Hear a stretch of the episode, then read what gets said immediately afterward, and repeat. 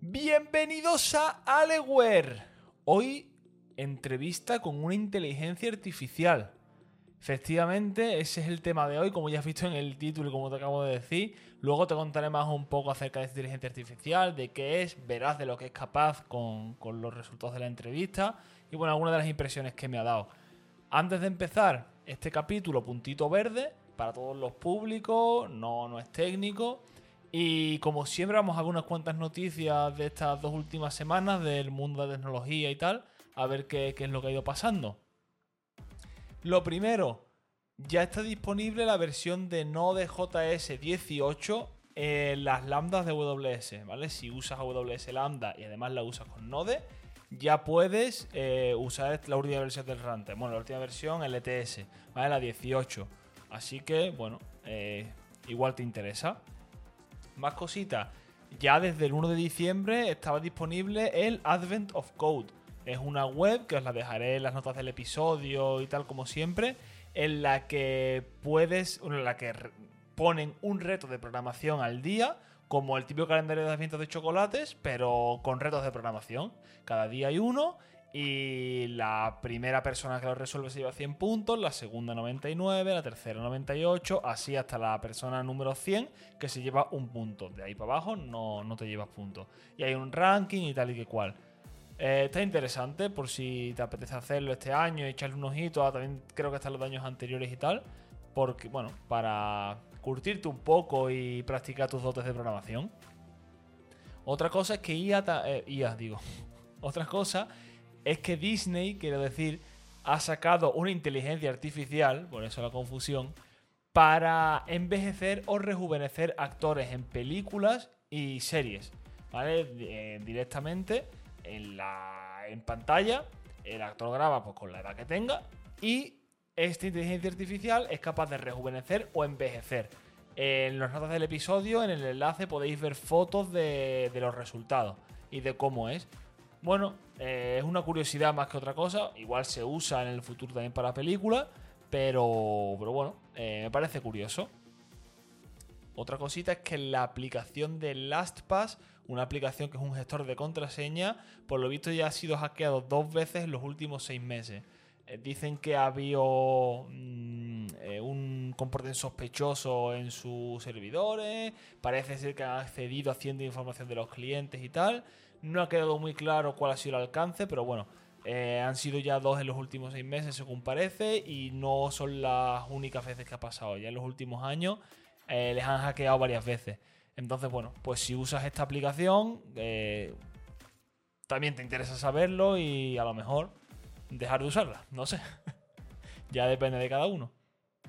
Y por último, también hablando del tema de mismo tema de virus, de hackeos y tal, hay presuntamente han descubierto los de Kaspersky, la, empresa esta de antivirus, un virus que sobrevive al formateo. Normalmente cuando tú tienes algún virus en el ordenador una solución, aunque drástica, suele ser formatear.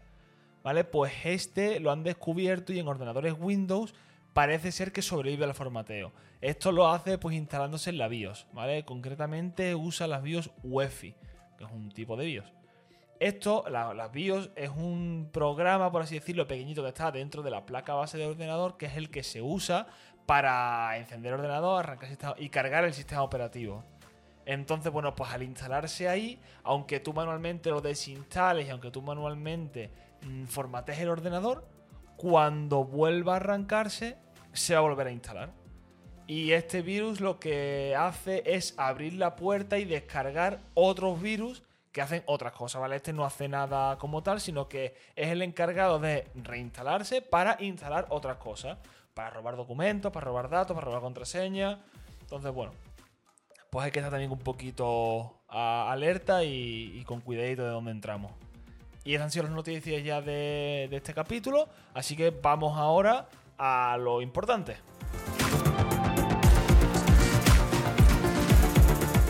Vamos ahora al tema que nos ocupa. Este episodio, como ya has visto en el título, es efectivamente una entrevista a una inteligencia artificial. ¿vale? Concretamente a ChatGPT. Si no has escuchado nada del tema, pues te recomiendo que busques un poco, pero básicamente esto es una variación de una inteligencia artificial que ya existe, que se llama, bueno, que ya existía, que se llama GPT-3, que es un modelo de lenguaje, un modelo de procesamiento de lenguaje natural de OpenAI. La empresa se llama OpenAI. ¿Vale? Y han hecho una especie de variación de esta inteligencia artificial, de este modelo, para adaptarlo y para hacer que sea mucho más. Eh, que, se comporte mucho mejor para conversaciones, o sea, para chats en tiempo real y, tal. Entonces, bueno, pues me ha parecido muy interesante hacer una suerte de entrevista a una inteligencia artificial a ver qué, qué, es lo que contesta y con qué naturalidad. Yo no he modificado ninguna de las respuestas, ¿vale? Tal cual lo ha escrito la inteligencia artificial, yo lo leo aquí para que veáis el nivel de eso, de naturalidad, de las palabras que usa. Y bueno, también para que veáis las carencias que tiene, ¿no? Si realmente pues, se puede saber que es una inteligencia artificial, como que le falta a lo mejor algo. Entonces, bueno, lo primero que le pregunté es cuál cree, cree que son las cinco tendencias tecnológicas más interesantes que, que hay ahora mismo, ¿no? Y dice, la primera tendencia tecnológica que queremos destacar es el auge de la inteligencia artificial. La inteligencia artificial está cada vez más presente en nuestras vidas, de asistentes virtuales hasta sistemas que nos ayudan a tomar decisiones importantes. La inteligencia artificial está siendo utilizada en aplicaciones médicas y de seguridad, lo que demuestra su potencial en diversos campos. Otra tendencia que está ganando mucha fuerza es la realidad aumentada y virtual. Esta tecnología nos permite interactuar con el mundo digital de una manera completamente nueva y emocionante. Por ejemplo, podemos ver edificios o productos en 3D a través de estos teléfonos móviles, lo que nos permite visualizar mejor cómo se verían en la vida real. La tercera es la robótica. La robótica está avanzando a pasos agigantados y se está convirtiendo en una parte fundamental de nuestra vida cotidiana, desde robots que nos ayudan en el hogar hasta robots que trabajan en fábricas. La robótica está cambiando la forma en que hacemos las cosas. La cuarta es el Internet de las Cosas, que se refiere a la conexión de dispositivos físicos a Internet para recopilar y compartir datos. Esto nos permite controlar y monitorear nuestros dispositivos desde cualquier lugar del mundo. Por ejemplo, podemos controlar nuestro calefactor o nuestras luces desde el teléfono móvil. Por último, la quinta tendencia que queremos mencionar es la ciberseguridad. Con el aumento del uso de tecnología en nuestras vidas, también se ha vuelto más importante proteger nuestros dispositivos y datos de ataques cibernéticos. Las empresas están invirtiendo cada vez más en tecnologías de seguridad para proteger sus sistemas y datos. ¿Vale? Estas son. Eh, es la respuesta a las cinco tendencias tecnológicas así más interesantes que, que ve esta inteligencia artificial. Después eh, fui a preguntas un poco más relacionadas con el podcast, por ejemplo. Digo, bueno, a ver eh, por dónde sale. Le pregunté, ¿cuáles crees que son temas interesantes para tratar en un podcast sobre informática y desarrollo? Dice, hay una gran cantidad de temas que se pueden tratar en un podcast sobre informática y desarrollo. Algún ejemplo podrían ser las últimas tendencias y tecnologías en el mundo de la informática y el desarrollo, las habilidades y conocimientos que un desarrollador debe tener para estar al día en su campo, cómo resolver problemas comunes en el desarrollo de software y cómo evitar errores comunes, la importancia de la colaboración y el trabajo en equipo en el desarrollo de proyectos informáticos, las diferentes herramientas y recursos disponibles para los desarrolladores como lenguajes de programación, frameworks y plataformas de desarrollo, los desafíos y oportunidades que enfrentan los desarrolladores en el mundo actual, la importancia de la formación continua y la actualización de conocimientos en el campo de la informática y el desarrollo, cómo la tecnología está cambiando y mejorando la forma en la que vivimos y trabajamos. En resumen, hay una gran variedad de temas que se pueden abordar en un poco sobre informática y desarrollo, dependiendo del enfoque, la audiencia del podcast, tal y cual. Bueno, a ver, un poco genéricos los temas, es verdad. Eh, pero, hombre, teniendo en cuenta que esto es una inteligencia artificial y que ha salido como de la nada, por así decirlo, pues, oye, un poco acertado sí que va. Pero bueno, pensé en afinar un poquito más el tiro. Y le pregunté, bueno, ¿y si quiero que el podcast sea divulgativo y en tono divertido? Porque una parte importante de esta inteligencia artificial es que cuando tú hablas en el chat, recuerda o, bueno, o sabe qué es lo que le has preguntado anteriormente. Entonces puedes matizar preguntas o puedes como pedirle que añada cosas o que modifique algo de lo que ya te ha dicho. Entonces le pregunté, ¿y si quiero que el podcast sea divulgativo y en tono divertido? Y me dice, si desea que el podcast sea divulgativo y en tono divertido, puede seleccionar temas que sean interesantes y atractivos para la audiencia en general y tratar de presentarlos de una manera amena y entretenida. Bastante obvio. Algunas ideas para temas divulgativos y divertidos podrían ser cómo funcionan las tecnologías que utilizamos hoy en nuestro día a día, como los teléfonos móviles, las computadoras o las redes sociales. historias curiosas y divertidas sobre el mundo de la informática y el desarrollo, como anécdotas de programadores famosos o datos curiosos sobre la evolución de la tecnología.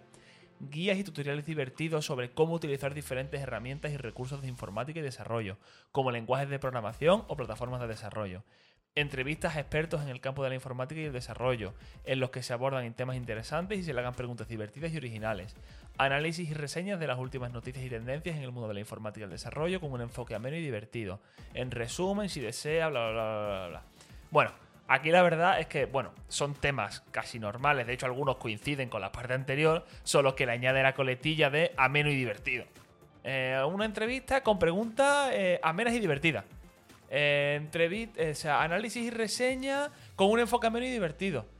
Historias curiosas y divertidas. Bueno, sí, al final me estás diciendo lo mismo, pero como te he pedido un enfoque divulgativo y en tono divertido, le has metido la coletilla de haz lo mismo que antes, pero en un tono menos divertido. Vale, pues bueno, pues ya está. Pues muy bien.